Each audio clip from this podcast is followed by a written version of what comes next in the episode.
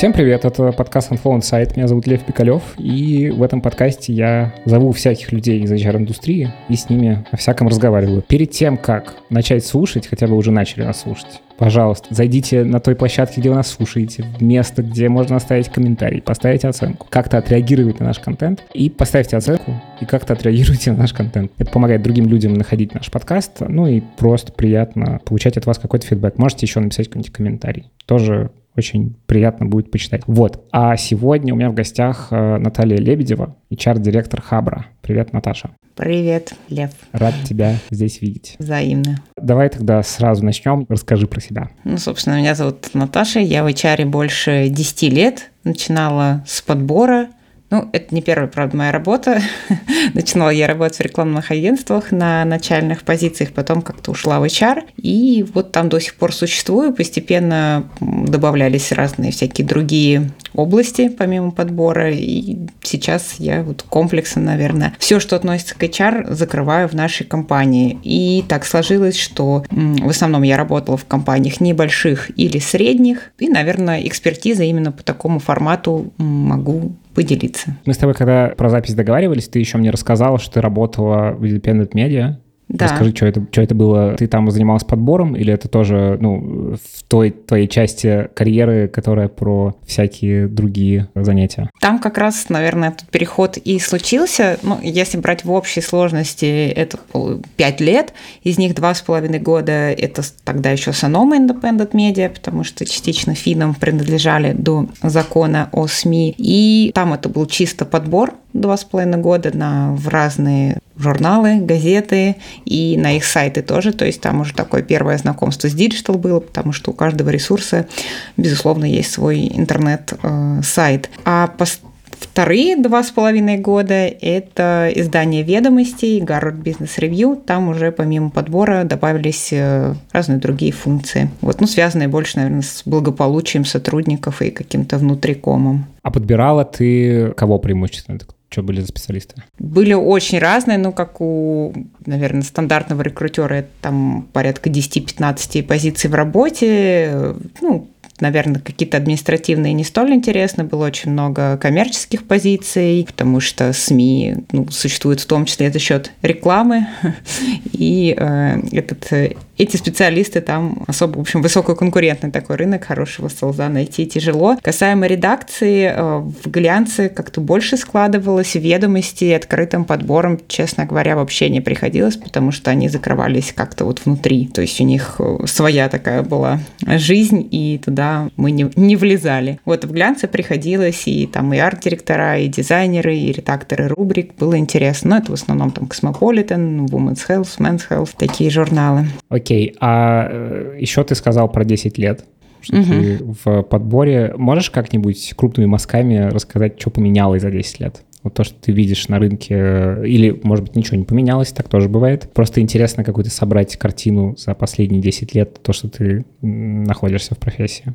Ну, конечно, наверное, поменялся способ взаимодействия. Я помню, что первое время это были бесконечные обзвоны, не было же никаких мессенджеров, и вот, вот этого всего сейчас абсолютно нормально общаться в таком режиме. Ну, хотя для каких-то, условно, более классических, может быть, не айтишных позиций такая система системы осталось, но все равно вот эта диджитализация, автоматизация. Я помню внедрение у нас в агентстве первой вот системы АТС, ну, собственно, как HandFlow, да, только другая. Не буду говорить, какая, точно до сих пор существует на рынке, но тогда вообще из российских продуктов было очень мало чего. Что еще, наверное, изменилось? Не было такого, конечно, ажиотажа вокруг IT, потому что мне в свое время предлагали в агентстве как раз IT-блок, и я говорю, ой, нет, ну там, наверное, скука какая-то.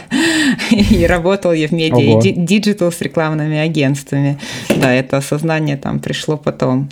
А, а так, ну, такой действительно, в общем, такого ажиотажа не было. И, наверное, был более такой путь HR более долгий, более классическая карьера, потому что сейчас часто видишь рекрутеров, которые более, ну, буквально там 2-3 года работают, уже хотят, э, ну, как разработчики в IT, да, 2 года опыта, уже хотят много денег и такие большие там амбиции. У нас как-то все было классически, ты там год на какой-нибудь джуниорской позиции с самыми скучными задачами, потом тебя чуть-чуть повышают. Ну, в общем, этот рост такой более плавный. А сейчас такой вот более... Взрывной. Да, взрывной, прыжкообразный, чисто из-за того, что не хватает людей, и, наверное, ну, возможно, у, не знаю, нового поколения рекрутеров больше какой-то вот э, скилл общения как раз с использованием там современных, не знаю, инструментов, и э, им легче найти подход к айтишникам, нежели типа больше, больше в целом знаний каких-то о том, как э, искать или что?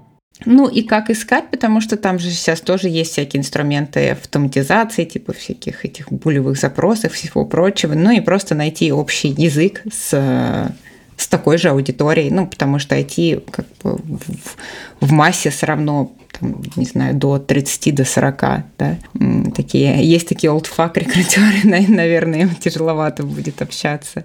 Ну, тут приходится, в общем, адаптироваться. Я тоже не столь юна, но вроде пока справляюсь с, с нахождением общего языка. Окей, давай тогда про Хабр поговорим вас все знают, вы такой в целом главный ресурс для людей около айтишных, около технологичных. И это такая одна из главных площадок современного Деврела, наверное, и его каких-то частей. Но все равно скажи, как вы себя ощущаете, кто вы такие и как вы внутри устроены, потому что супер интересно, конечно, как устроен такой огромный ресурс важный? Мы на самом деле весьма компактны, и Хабр как компания это все-таки четыре ресурса. Да? Хабр Common просто такой флагманский, наверное, наиболее известен.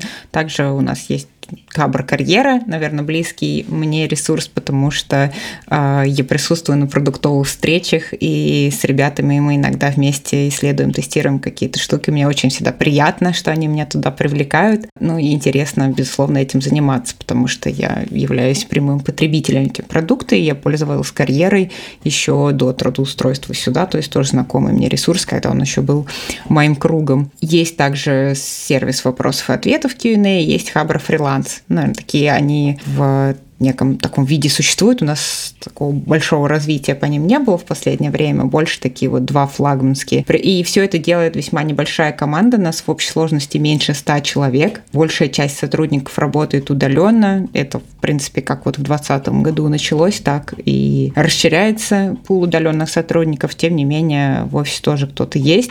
И нас, ну, наверное, практически на каждой позиции, в каждом отделе нет джуниор-специалистов за редким-редким исключением, и это позволяет нам меньшим коллективом выполнять большее количество задач, делать это качественно, быстро. Чуть меньше 100 человек, а ваша основная бизнес-модель это что? Ну, то есть за счет чего вы зарабатываете деньги? Ну, с Хабр карьеры все более, наверное, тривиально. Это оплата компаниями доступа к базе резюме, размещение вакансий и участие в различных спецпроектах, связанных больше с HR-брендингом.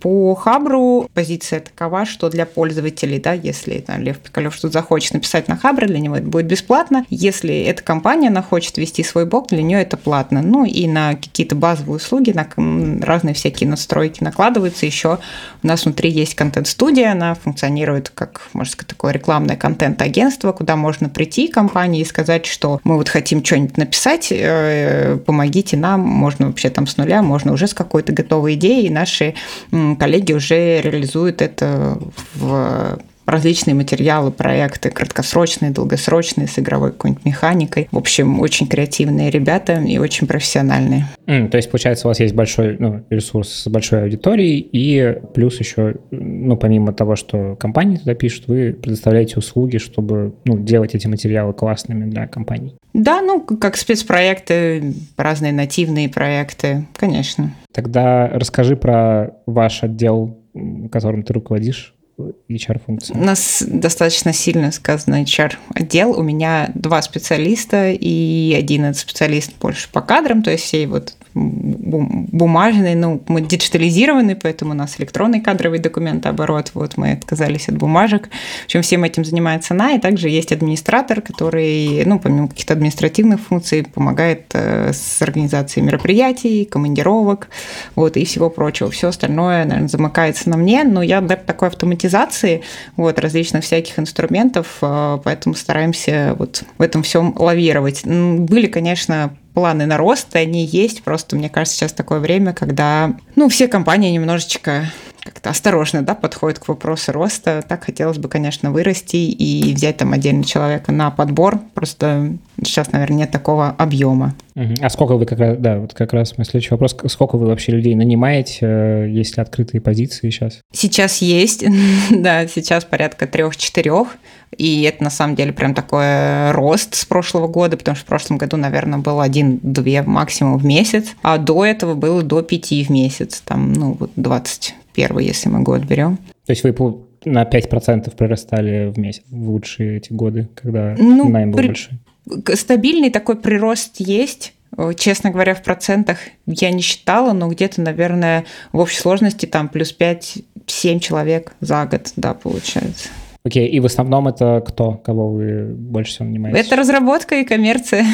как раз вот самые большие продолжают нарастать. Ну, потихонечку вот сейчас там тоже уже подтягиваем какой-то административный ресурс, потому что все это нужно тоже обслуживать больший коллектив, больше обслуживания. Э, мне со стороны, конечно, кажется, что у вас э, настолько вас как компанию хорошо все знают, что как будто бы, ну, типа, большая часть э, специалистов должны сами к вам приходить и говорить, хотим у вас работать. Это так или это как-то по-другому устроено?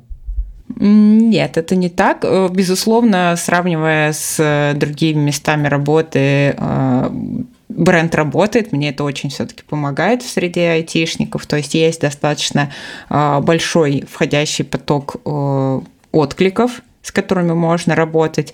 Но, как мы знаем, хорошие специалисты тоже зачастую весьма ангажированы и где-то работают, и их тоже там нужно дергать, хантить. Это такой процесс э, двусторонний всегда. А, но во-первых, у нас достаточно жесткий фильтр, и при даже большом количестве желающих у нас э, жесткий отбор, ну, по, там, по хард, не знаю, по софт-скиллам, в общем, ну, по хардам вообще коллеги э, иногда просто у меня слезы вызывают, потому что многие валятся там на этапе тестовых каких-то более таких глубоких интервью, кейс-интервью. Поэтому это не всегда, скажем так, ну, работает. И э, Здесь вопрос тоже технологий, кому-то интересно, кому-то не интересно. Вот у нас, допустим, э, два из ресурсов написаны на таком языке, как Ruby. Э, таких специалистов просто немного на рынке относительно, допустим, других, и ну, иногда возникают такие сложности, да, то, что в дефиците, или там даже с человеком общаешься, ему там делают на работе контр-офер, ну и все как бы.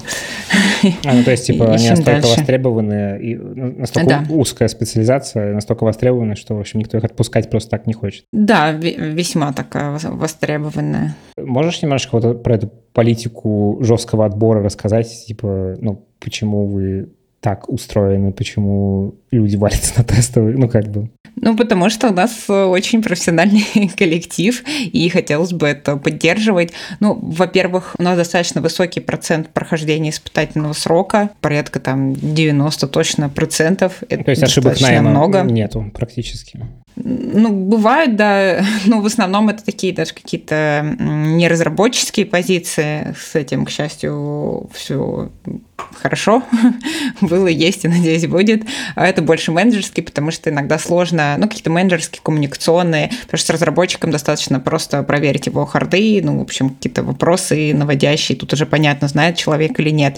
Если это позиция такая более а, про коммуникации, то там, ну, вы ответственны, да.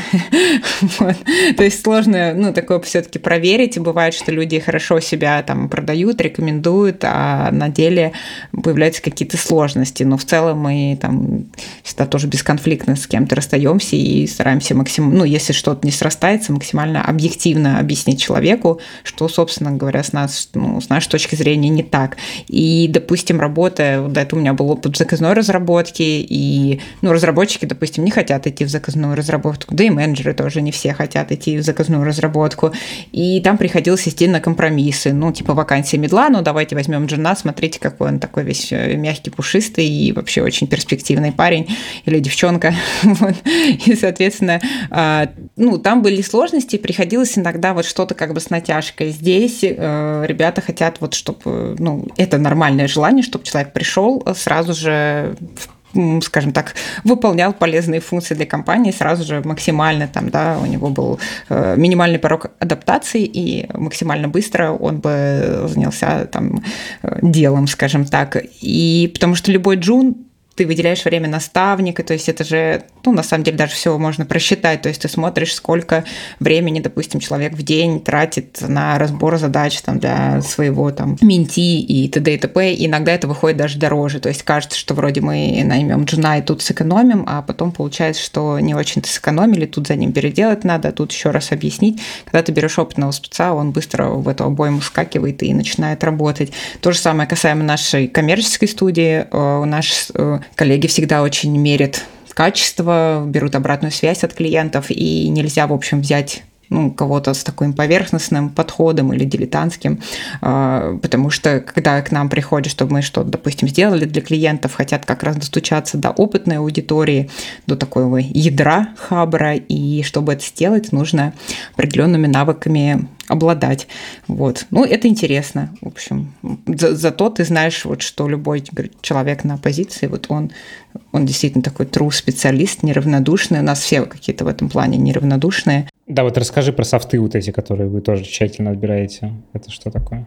Вот из э, всех, наверное, моих мест работы, и так многие нас подмечают, у нас максимально нетоксичный коллектив. Вот есть такие оценки работодателя на Хабр карьере, если их там потыкать, то у нас э, максимальный, по-моему, рейтинг по компании «Делает мир лучше» и отношения вот с коллегами, коллектив. Ну, понятно, у всех какие-то есть эмоции, э, это нормально. То есть тут даже есть такое случается, что кто-то там, может быть, что-то грубо сказал на эмоциях. И, если, не знаю, если кто-то работал в СМИ, он знает, что там как бы это норма. Uh-huh. Как иногда в редакции там вообще там, ух, такое крепкое словцо. Здесь вот это максимально нетоксичный и интеллигентный коллектив, где к каждому можно обратиться за помощью. Все общаются, все стараются проговаривать какие-то вот сложные моменты.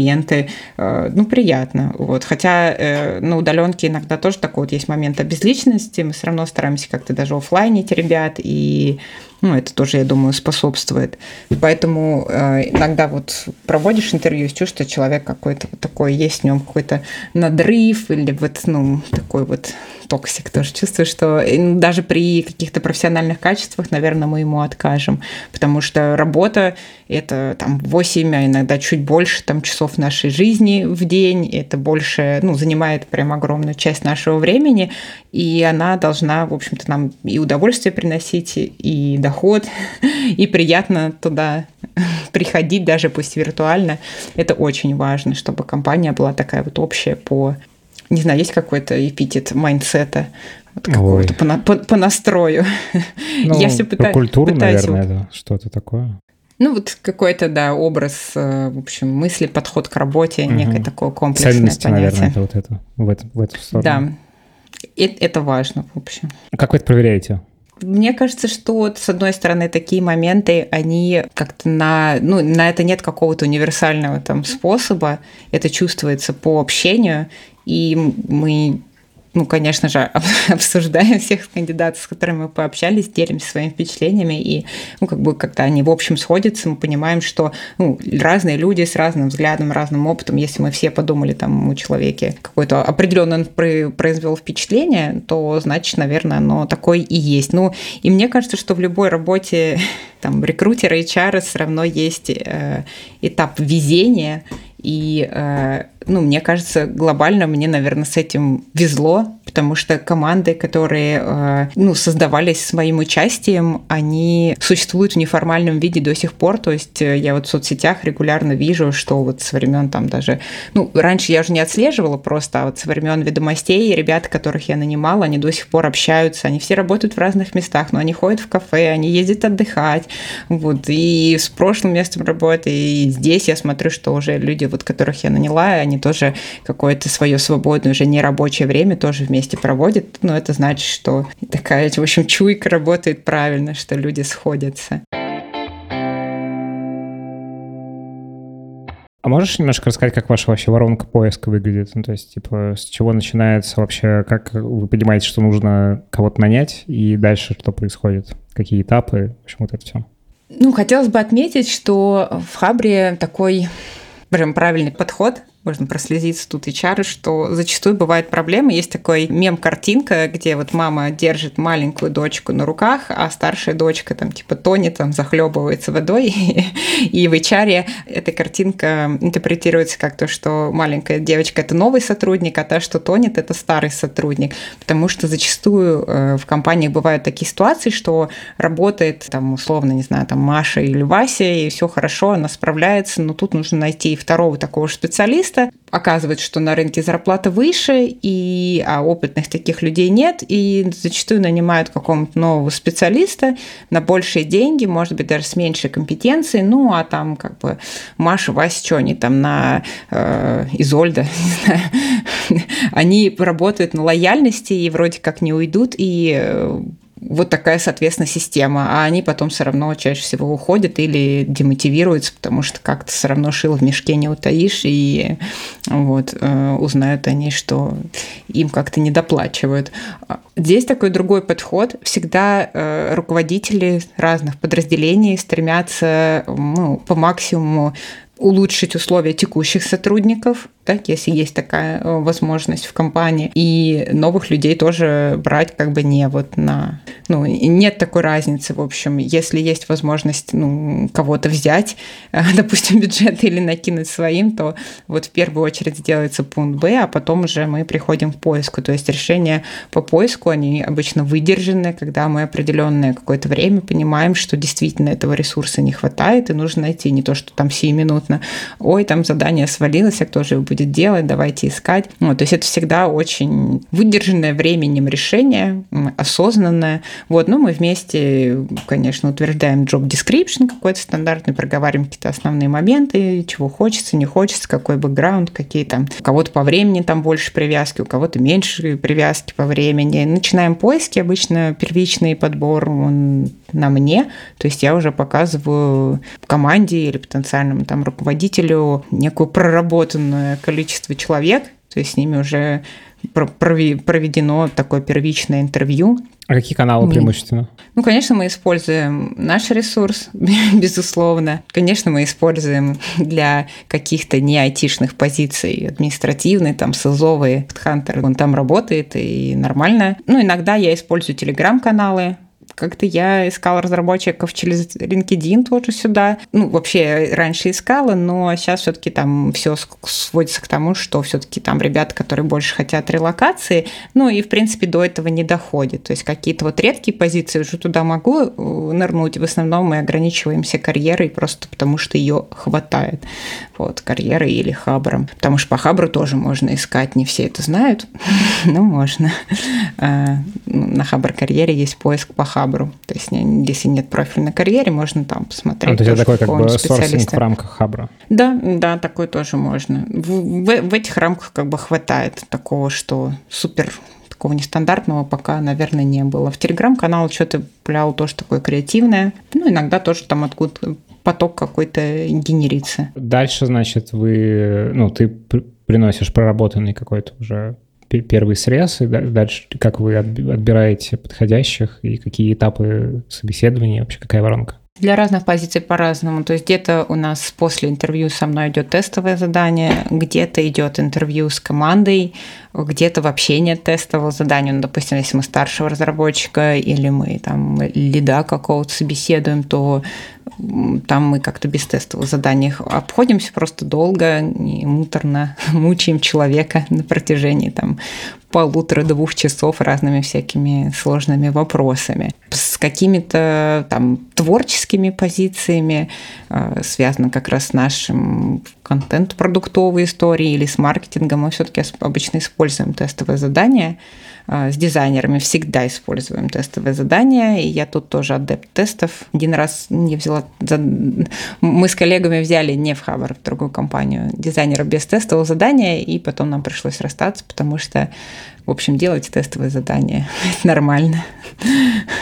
Окей, и э, после тестового, ну, как, там сколько? Если, если, допустим, есть тестовое, то потом какое-то финальное интервью для топовых позиций мы устраиваем еще дополнительное небольшое интервью с нашим топ-менеджментом. Для средних не устраиваем, обычно ограничиваемся просто руководителем отдела и все. То есть обычно, ну, грубо говоря, от двух, ну, максимум до четырех этапов. Где-то 2-3 обычно. Какие-то метрики там по срокам закрытия вакансии у вас есть? Или это все более-менее, ну, не то чтобы очень напряженный такой поиск? Обычно я ставлю FunFlow в себе срок закрытия вакансии, безусловно. Это, с одной стороны, и мне больше помогает, как бы, ну, мотивирует, и потом смотрим, за сколько нашли. Однозначно, если у нас замена, то, значит, максимально быстро. Если это плюс один, то можно чуть-чуть э, побольше себе сделать люфт. Вот. Но в целом, конечно, мы обговариваем понимание, когда хотелось бы видеть человека, но тоже не в ущерб качеству. А бывает так, что с кем-то договариваешься, там вроде как все окей, делаешь офер, ну, к сожалению, не срослось. Вот это там заново идет. Такие ситуации тоже бывают. Можешь немножко рассказать какого-то внутрика, как у вас устроена там история с адаптацией, с обучением? Ну, что происходит после того, как человек выходит, э, какие у вас основные, ну, условно, правила и подходы? У нас есть процесс анбординга. Ну, во-первых, в первый день э, специалисту, ну, помимо там всяких там доступов, всего стандартного, приходит такое некое welcome письмо от меня, там есть э, маршрут изучения различных разделов базы данных, то есть мы используем Confluence как внутреннюю базу знаний, и там есть разные разделы, и общие, касаемо того, что у нас вообще есть для сотрудников, какие там есть разные льготы, как ими воспользоваться, как ну, какие-то общие правила переписки, видеозвонков, и на это я обычно даю где-то неделю, на изучение всего вот этого. Есть презентация для новых сотрудников. Потом в конце первого рабочего дня я обычно просто неформально спрашиваю там, ну как, жив, все ли окей, все ли нормально.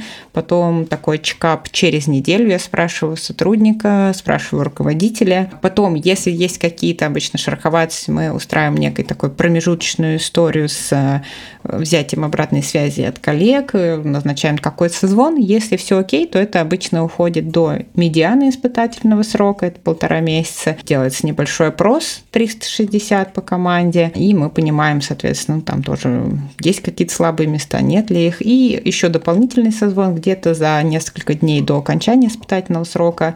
Э, тоже спрашиваем опрос, э, проводим опрос, созваниваемся с сотрудником, я ему озвучиваю результаты этого опроса, ну, тоже спрашиваю его какое-то мнение, ну, и мы подводим некую такую черту. По прохождению испытательного срока сотрудник получает набор фирменного мерча. Э, окей, а ты много говоришь про созвоны, ну, и у вас э, сейчас в основном вы удаленно все работаете, то есть? Да, процентов 80 все проходит удаленно, ну, то и 90, наверное, сейчас. Э, а так всегда было или это, ну, условно, с ковида так появилось? Где-то с ковида. Я пришла уже вот в 2021 году в компанию, до этого не было HR вообще. Ну, то есть были там административные специалисты, HR-функции таковой не было, ее шерили там между собой руководители отделов и директор, ну и какие-то подрядчики. И уже была такая история, но она была несколько неупорядочена, вот, и в последние там, годы мы как раз все это упорядочивали. Ну, в общем-то, и отчасти появилась такая задача, то есть как э, наладить процессы на удаленке. Это была одна из моих задач, ну, первых, да, которые мне поставили в том числе. Давай тогда к нашей основной сегодня теме двинемся. Как раз ты уже упомянула про то, что HR не было. Угу. А вообще не было. То есть человека, который за как-то это все... Не было, да. Ну, был специалист, там, условный кадровик, были агентства рекрутинговые на подряде, и что-то еще руководители сами искали, ну, типа, разместили там вакансию, что-то в откликах смотрели, вот. На меня, собственно, так нашли, тоже разместили вакансии и общались. Окей, okay. почему решили, что нужен HR? Как так вышло? Ну, с, с одной стороны, рост компании – как раз вот она и росла, росла, росла потихонечку, уже в какой-то момент из более такой узкосемейной стала превращаться в компанию среднего размера, а этот рост уже предусматривает формализацию неких процессов, и этим тоже кто-то должен заниматься.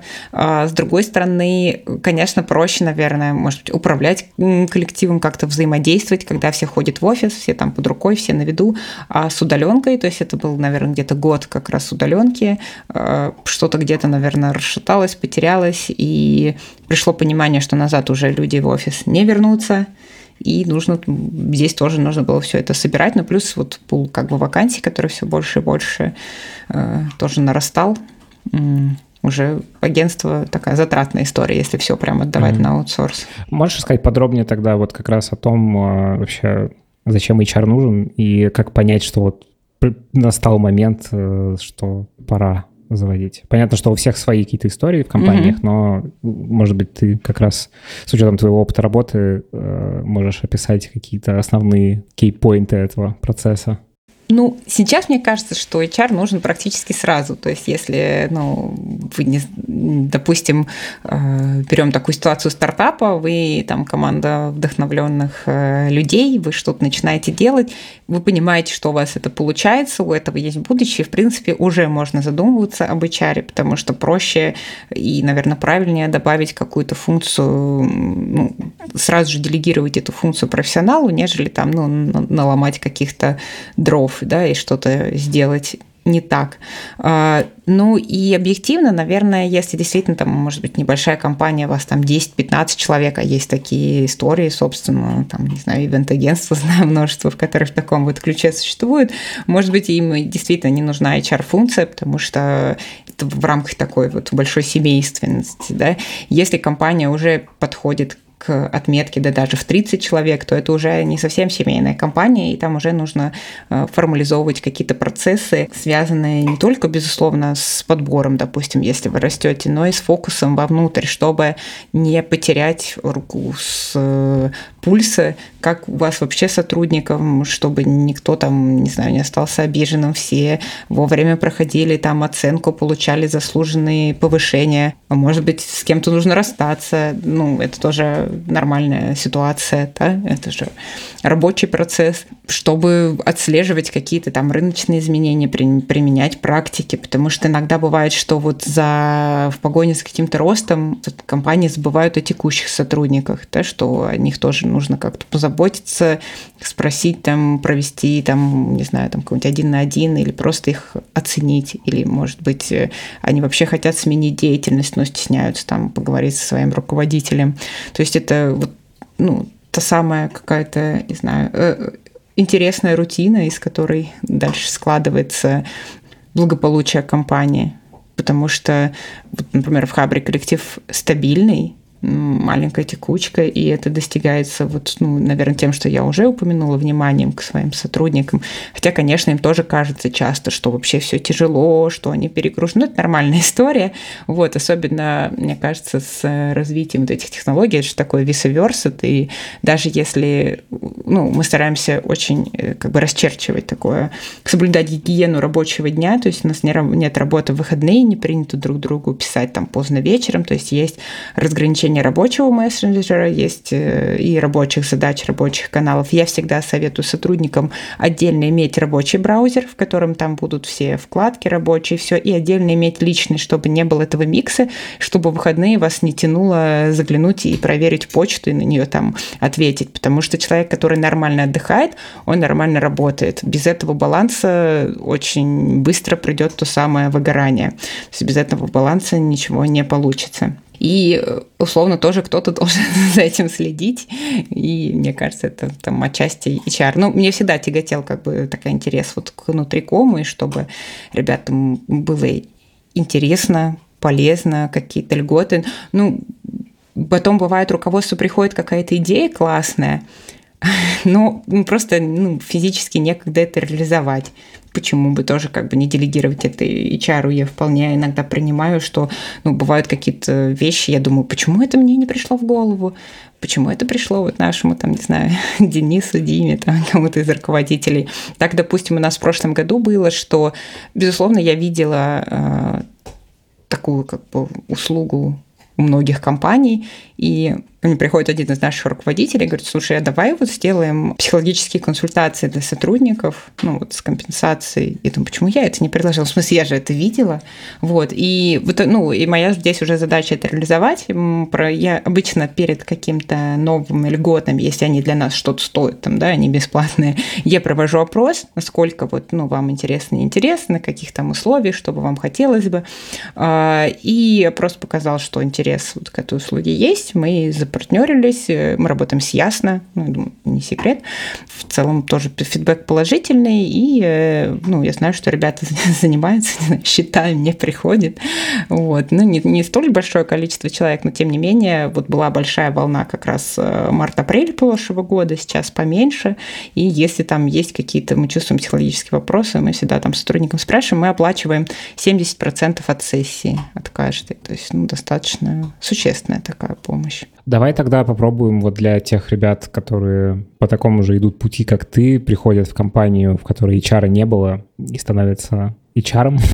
вообще, с чего начинать? Какие-то шаги, которые тебе кажутся важными, чтобы вообще во все это вкатиться и вообще функцию создать условно с нуля? Ну, сначала есть такое э, слово, как аудит. Да?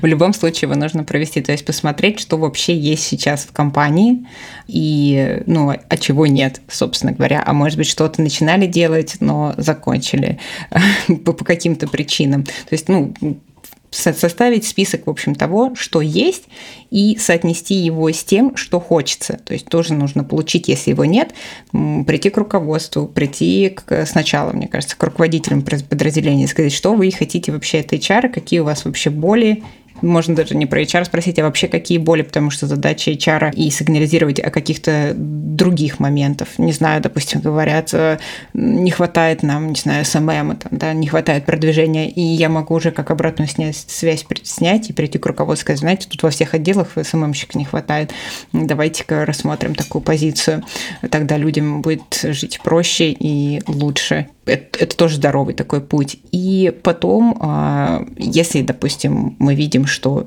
чего-то нет, а это, допустим, уже такая норма рынка, или, ну, такое тоже бывает, что у кого-то чего-то нет, но просто потому что, ну, нет и нет, то или хотелось бы чего-то еще, я всегда за опросы сотрудников. То есть обязательно нужно проводить и спрашивать у самих ребят, чего вы хотите, чего вам не хватает. Может быть, кому-то нужна одна там какая-то льгота, кому-то что-то там другое нужно. И от этого собрать некую такую общую обратную связь. И главное, Главное это реализовать, потому что никто не будет у вас больше проходить опросы, если вы будете бесконечно спрашивать, но от этого э, ну, ничего не будет меняться. То есть мы как спросили, ну и все вроде спросили, поняли. Люди должны видеть, что результаты опросов приводят, приводят к конкретным действиям. Как минимум написать, что мы получили вот по опросам такое-то, такое-то, соответственно, э, вот хотят, хотите вы такого-то, такого-то в таких-то процентилях, допустим, и потом постараться это предоставить. Ну, потому что иначе это будет выглядеть странно. Я им закину другой опрос, а они скажут, зачем мне его проходить, потому что это ничего не изменит. И начинать, конечно, если таких культур опросов не было, начинать с анонимных опросов обязательно. То есть э, ну, в первую очередь, э, когда еще приходит новый человек, они тебе не доверяют, они тебя боятся, нужно обязательно ставить анонимность, и ну, это повысит, в общем, вовлеченность. Это такая проверенная история. Вот. Начать можно с самого простого. Есть такой опросник это 12 вопросов на вовлеченность, лояльность компании. А, ну и дальше уже от него там плясать. Хотя бы посмотреть такую, как среднюю температуру по больнице, что у нас вообще сотрудники думают о компании. А какие у тебя были вообще сложности с тем, чтобы приходить в компанию, где нет, не было функции HR выделенной? Ну, Какие могут быть сложности? Так. Ну, у меня даже был кейс, что я приходила в компанию, где был HR, но, в общем, она весьма усеченными вопросами занималась, и первое время никто вообще меня не воспринимал, мне кажется, серьезно. Были даже ребята, это была еще офисная работа, со мной просто не знакомились, ну, не здоровались. Я говорю, привет, они такие на меня, типа, смотрят, разработчики такие, типа, попол себе такой в угол, crop people. вот, то есть, и я была первое время в шоке. Потом оказалось, что это вообще очень милые, интеллигентные ребята, но то ли они как-то боялись, но, ну, приходилось... На одной работе мне приходилось много пить. Вот, то есть ребята вечером собирались, э, общались, э, такая вот была как раз э, стартапная атмосфера, и ну, это действительно так жестко звучит, но приходилось много пить. То есть мне, может быть, там по личным каким-то задачам и не нужны были условно там какие-то новые друзья там или зависать там вечером, достаточно было хобби, но приходилось выделять вот это время, и ну, так ты как бы находишь подход, общаешься более неформально, там, не знаю, играли в разные настолки, еще что-то. И э, был, было прикольно, интересно. Как вот сылзы говорят, работать печенью, иногда тоже приходилось это делать, но здесь нужно обязательно соблюдать рамки. То есть мы же как бы HR, поэтому мы очень медленно, медленно подтягиваем эти напитки. Вот, по крайней мере, первое время. А, какое создаем бдительность. Ну, это так. А где-то ты приходишь, и, допустим, если есть какие-то отделы сформированные, а, бывают такие сложности, что какой-то руководитель скажет, о, классно, все, появился HR, вот, Натя, забирай, я тут буду заниматься. А какой-то руководитель скажет, ну, что-то не нравится, ты тут лезешь в нашу работу, а мы тут вообще сами такие самостоятельные. Ну, то есть вот этот э, момент власти и от каких-то ну, конфликтов, к сожалению, наверное, не уйти, их просто нужно минимизировать и э, постараться все-таки решать их на уровне между собой, и только в крайнем случае бежать там, я не знаю, к руководителю уже и говорить, что нужен какой-то вот такой ну, суд, не знаю, высшей такой да, инстанции, когда вас рассудят, и все-таки э, вы обозначите свои зоны ответственности. То есть вот все эти конфликты упираются тоже в зону ответственности. То есть, допустим, люди э, привыкли, что они этим всем занимались, и, допустим, у них был свой бюджет ну, грубо говоря, допустим, в отделе есть бюджет на какие-то мероприятия командообразующие для сотрудников. Потом э, приходит тетя Наташа и говорит, знаете, я у вас его забираю, бюджет, и вообще я буду дальше как бы решать, вообще нужен вам этот тимбилдинг или нет. Вот. И здесь э, вот, может возникнуть эта конфликтная ситуация, но э, главное тогда договориться и все-таки зафиксировать, кто у нас за что ответственен, чтобы не было потом такого двойного. Или с обучением, допустим, то же самое. Вот. И ну, вре- время все равно время лечит, да, и здесь, э, говорю, первое время все равно какие-то могут быть истории, потому что а, кто-то из руководителей может быть там, ну, как-то пошустрее, поинициативнее забирал себе больше бюджет, кто-то поскромнее, а моя-то задача э, максимальное количество сотрудников поставить в равные условия, ну, по крайней мере, я в такой парадигме демократической условно живу, то есть льготы там максимально единые для всех сотрудников и условия максимально единые для всех сотрудников. Я не считаю, что где-то там должен быть отдел небожителей, а здесь вот отдел кочегаров там, да, э, у всех сотрудников, не знаю, даже у уборщицы там должен быть ДМС, ну что, она не человек, что ли, вот, э, и я всегда за это как бы бьюсь. Там могут быть какие-то, конечно, внутренние градации, но какой-то базовый там минимум должен быть у любого сотрудника. Вот, и возможность э, тоже должна быть у любого. Поэтому это такой мой подход. Ну, к счастью, в общем, его э, руководство последние много лет моей жизни разделяет. Ну, иначе наверное, бы не стала работать в такой компании, где за, за чей счет, ну, за чей-то счет кто-то бы обогащался. То есть мы единая команда, и у нас у всех э, есть вот это общее. Окей, давай тогда будем, наверное, потихонечку закругляться, но хотелось бы, конечно, узнать, как у вас дела после 24 февраля, что поменялось, как ты вообще видишь изменения на рынке и ну, в вашей работе тоже э, расскажи. Ну, Конечно, IT такая более, наверное, тихая гавань по сравнению с остальными отраслями, на которые там в меньшей степени что-то такое отразилось. Касаемо нас как компании, строили очень большие планы на рост. Вот, ну, пришлось какие-то, может быть, эти идеи заморозить, да, и мы росли при этом все равно, но очень так аккуратно, потому что ситуация экономическая тоже была нестабильна. Конечно, а, ушли какие-то крупные клиенты, ну, те же самые крупные айтишки, которые просто закрыли свои там офисы и э, много приходилось очень работать клиентскому отделу, перестраивать свой подход, искать вот новых, соответственно, каких-то клиентов, новые ниши.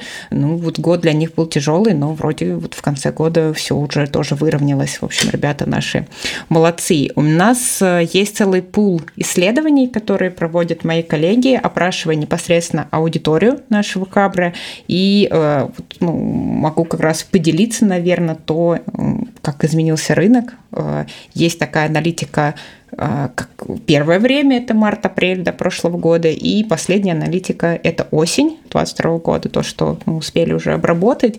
А если смотреть прямо на первое время, март-апрель, то спрос на самом деле на разработчиков особо не уменьшился. То есть такого, что стало сильно меньше вакансий или стали предлагать меньше денег, э, объективно такого незаметно, ну, незаметно, но заметно то, что стало меньше резюме, потому что как раз была та самая волна релокации, и э, к отказам э, для рекрутеров я не ищу работу, добавился отказ, э, я ищу но ну, работу только за рубежом, угу. да, да, ну не в России, на западном, там, не знаю, восточного, азиатского э, работодателя.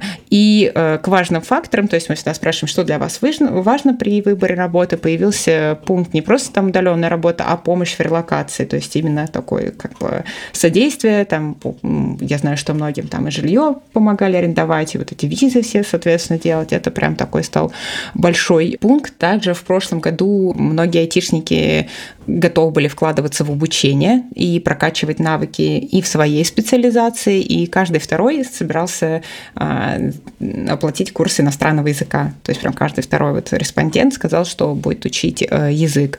И также часть специалистов хотели сменить специализацию свою текущую, и такой топ, куда хотели бы уйти, это уйти в бэкенд разработку. Mm, ого. Почему-то вот такое направление. А понимаешь, это, почему это? А, это более стабильная история или что это? Возможно, я, честно скажу, я не специалист по западному рынку, возможно, это более востребовано там. Ну, вот это мое такое предположение. И Здесь сложно сказать. С одной стороны, и фронтенды всегда были очень востребованы, и я знаю достаточно много переходов из э, бэкенда во фронтенд, наоборот. Вот, но почему-то была такая история, и теоретически могу предположить, что как раз по мониторингу вот профессий, связанных с релокацией, бэкенд, э, наверное, пользовался большей популярностью. Э, почему нет. А, но в целом бэкэнд достаточно да, стабильный, мне кажется, как история. И если во фронтенде еще постоянно что-то новое выходит, и там а, нужно в два раза быстрее бежать вперед, чтобы оставаться на месте, то бэкэнд такая более вот... Э, бэкэндеры, они вообще такие самые стабильные ребята, редко работу меняют, ну, из моей, например, э, практики, там прям супер какие-то новые там языки или фреймворки, ну, относительно редко появляются, наверное, поэтому может быть э, действительно такая э, более монументальная какая-то такая история. Не обижайтесь на меня, фронтендеры, если вдруг вы нас слушаете. И чаще всего отмечали психологические проблемы, то есть мы сделали такие вот облако разных вообще и проблем, и облако, как люди справляются справляются со стрессом. А, там, к сожалению, кстати, был алкоголь вот в топ-3 тогда, а, помимо всяких там ну, псих, психологов семьи, да, вот э, сами удивились, такая была статистика. Соответственно, это ну, психологические проблемы сотрудников, это то, с чем столкнулись компании сами уже, не, не э, специалисты. Необходимость поиска новых инструментов, потому что ну, мы знаем, что ряд э, инструментов, которым пользовались множество разработчиков, они просто закрыли доступ для российских компаний, оплатить там невозможно, как юрлицо. Поэтому приходилось там с э, каких-нибудь Atlassian или там других инструментов переходить на аналоги доступные и, соответственно, уменьшенный такой наем тоже для, ну, все равно компания с этим частично столкнулась, HR. У нас в исследовании про э, в исследовании для специалистов э, приняли тогда участие 3000 IT-спецов, а в основном разработчики, администраторы, DevOps и тестировщики, это 25-40 э, лет по возрасту, линейные руководители, линейные специалисты и руководители, с чем они столкнулись, да, вот в первые месяцы со стороны компаний. 7% айтишников столкнулись с сокращением или задержкой заработной платы, 4% были уволены из-за сокращения штата или закрытия э, компании, э, и 85% столкнулись с психологическими трудностями, которые повлияли на их эффективность. То есть, в принципе, да, 4, 4% специалистов были уволены, но это не значит, что они сразу вышли на российский рынок. Да? Они вот как раз э, могли в ту волну вписаться, поэтому э, глобально искать людей легче не стало. Потом мы сделали обзор осенний, он был связан с релокацией, ну, после, соответственно, да, после мобилизации. Э, посмотрели, куда вообще кто хочет уехать и куда уехали или хотят уехать. А, хотят уехать э, на тот момент, хотели уехать порядка 30% респондентов. Ну, с одной стороны, не так много, с другой стороны, Интересно, не так кстати, мало. как изменилась эта циферка, ну, в смысле, если там сравнивать с каким-нибудь 2020 годом, Хотя тоже он не очень релевантный, потому что это ковидное время. Ну, тут такая, соответственно, история, что была же такая первая волна миграции, как раз э, весенняя, но она была гораздо меньше. Эм, здесь просто люди уехали, ну, из соображения своего личного, наверное, да, не какого-то там, в общем, общего, да, а и из этих 30% даже вот по опыту личного общения я тоже знаю людей, которые это сделали, они э, рассматривают вариант вернуться, если официально вот этот приказ как бы отзовут, скажем так. Вот, поэтому здесь, ну и 30% тоже немного, потому что все-таки в IT многие получили вот эту защиту, да, которую давало министерство, и я тоже знаю достаточно большое количество человек, которые ей воспользовались.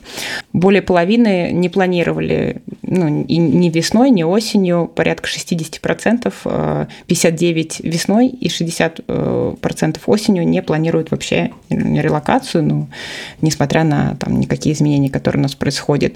Э, куда уезжали? Это Европа, Казахстан, Турция, США, Грузия, Армения, Аргентина и Узбекистан. Такой топ, скажем так. Примерно каждая четвертая компания не против того, чтобы сотрудники работали с другой стороны. Это 26% э, не против. Весной 24%. Э, ну, ничего не изменилось. Компании, которые против того, чтобы их IT-специалисты покидали территорию РФ, осенью 24%. То же самое, что и весной. То есть, получается, ну, где-то половина им, в общем, ну, не так критично, ни за, ни против. Э, 20%, 25% получается где-то поддерживают, 25% не поддерживают. А, почти у половины, 40%, есть профильное высшее образование, работа в компании, которая кредитована, то есть из всех респондентов 40% могут получить официальную отсрочку. А Остальные, отсрочка получается только если у тебя есть не профильное могут. образование. Да, ну, то есть недостаточно работать еще в аккредитованной компании, нужно иметь еще профильное образование. Я вот в телеграм там канале видела э, созданный там в свое время волонтерами, что очень многие просили расширить этот список, потому что иногда там есть неочевидные вещи, типа юристы, да, а какой-нибудь там автомобилестроение нет. Ну, как бы достаточно странно. Но пока вроде как это ничем не закончилось. А без высшего образования из респондентов IT работают 22% опрошенных. Вот так вот, да. И совсем у нас есть прям свежачок исследования а, которое мы завершили вот в этом квартале, оно посвящено прошлому как бы полугодию. Получается, что а, медианная зарплата выросла. Медиана – это все с учетом вообще джунов, специалистов всех поддержки, в общем, просто IT, потому что некоторые, ну, а, есть такой фидбэк, что у нас какие-то не очень большие зарплаты, но, а, во-первых, когда человек ищет зарплату, он в IT минимум 20% накидывает, а то и 30%, а то иногда больше. А во-вторых, и эта зарплата больше отражает фикс, не учитывает какие-то годовые там бонусы или бонусы достижения, то, что, соответственно, присутствует. Поэтому медианная зарплата была 150 Э, и она выросла на 7%. А вот первая половина 2022 года э, – это был первый за 5 лет период, когда зарплата не выросла вообще. Да, при том, что То уровень вот... инфляции 2022 года даже официальный это 12 практически процентов, э, а цены выросли на 13 процентов. Ну, то есть как бы да. даже вот это повышение, ты сказал, 7 да, процентов? 7% это вот вторая половина, а в первой половине впервые за 5 лет было ноль, то есть роста никакого не было. То есть вот, это ну, в целом про стагнацию экономики? Если... Да, ну и про то, что все притаились, скажем так. А, получается, что зарплата в Москве, как всегда, самая большая, средняя была 180, в Питере 150, в других регионах поменьше. Самые высокооплачиваемые языки – это Objective-C, Elixir, Golang, Ruby и Swift. И на данный момент, вот прям свеженько я смотрела, пока получается на основании более чем 3000 анкет, а, средняя зарплата за первое полугодие 2023 года составляет 180 80 тысяч 490 рублей. Вот это такая, то есть ну, да, выросли. Конечно, в это, получается, заоблачные суммы для регионов в целом, ну, я имею в виду, если не говорить про IT, а в целом про доходы. Да, вот, кстати, я от себя, как это HR, наверное, хотела бы внести такую ремарку. Есть такой вечный холивар в комментах, когда мы публикуем обзоры, что почему в регионах зарплата меньше, чем в Москве, ну, средняя, даже у айтишника. Был такой кейс, и я тоже в нем участвовала как HR, когда в свое время до ковидное мы нанимали ребят из регионов прямо ощутимо дешевле, чем в Москве.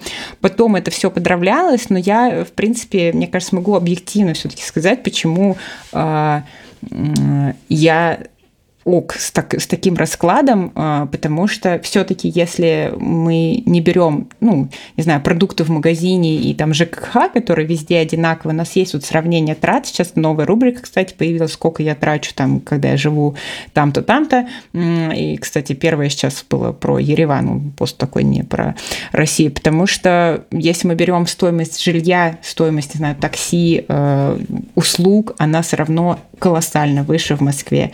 Ну, то есть, э, как mm-hmm. бы, вот говорили недавно с коллегой, он говорит, ой, тут как бы ну, региональный город, говорит, вот трехкомнатная квартира так вообще выгодно, там типа порядка 7 миллионов, по-моему, он эту ипотеку взял. В Москве двухкомнатная квартира, такой, ну, средний говнист, да, в массовом ЖК, Даже уже выше. выше. Вот, у меня, у меня есть ребята, которые ждут падения цен, чтобы взять ипотеку, ну, от пятнашки. Поэтому mm-hmm. как бы я здесь, ну, нормально понимаю, почему все-таки э, ну, в Москве зарплата средняя выше, просто потому что такой как бы уровень. Ну и такси там, и все, в общем, любая такая услуга, она все-таки, конечно, накладывает, поэтому пусть там в общем, примут эту информацию. Все равно для региона тоже достаточно. Даже на 5-10% меньше, это все равно очень хороший, конечно, уровень. Можно себе Много чего позволить, многое да. позволить. Да, что другие ребята не, не могут себе позволить. Но мы, кстати, и менеджеров по продажам, и не IT-специалистов тоже из регионов нанимаем. Стараемся вот обеспечить э, максимальной работой э, тех, кому это нужно. Ох, спасибо за такую глубокую аналитику, это интересно. В общем, если э, есть желание как-то поглубже в это зайти, то можно зайти на, это, на, на, на сайте карьеры, да, у вас эти исследования можно почитать. Есть э, на сайте карьеры в журнале, есть блог Хабр карьеры на Хабре, там тоже да, все исследования выложены, можно поучаствовать в холиваре в комментах, тоже welcome, пожалуйста. Окей. А, это была Наталья Лебедева, HR-директор Хабра. Спасибо тебе большое, было интересно пообщаться. Спасибо всем и тебе, Шлев. Всем, а, не знаю, хотелось бы пожелать продуктивной работы, стабильности, ну и роста средней заработной платы. Но тоже не Это был подкаст Handful Insight. Подписывайтесь на нас везде, ставьте оценки, пишите отзывы и увидимся в следующем выпуске. Всем пока. Пока-пока.